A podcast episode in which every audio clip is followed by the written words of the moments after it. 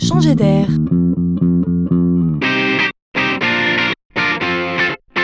C'est la chronique de Laurent Collen.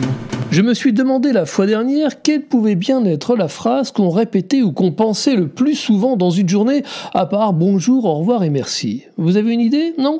Et si c'était j'ai pas le temps, voire mais j'ai pas le temps, j'ai pas le temps, tout va vite, trop vite pour certains, et c'est peut-être bien le même le mal du siècle. Le manque de temps stress. Alors, tout ce qui peut nous faire gagner du temps, nous faciliter la vie, pourrait bien nous réjouir. Le service est donc une vraie tendance.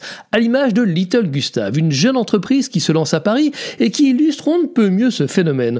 On propose ici de livrer toutes les semaines aux parents qui ne cessent de courir les petits pots pour bébés. Mais pas n'importe quel petit pot. Tout est issu de l'agriculture biologique. Mais surtout, la diversité des repas est assurée par une nutritionniste et une diététicienne pratique et utile.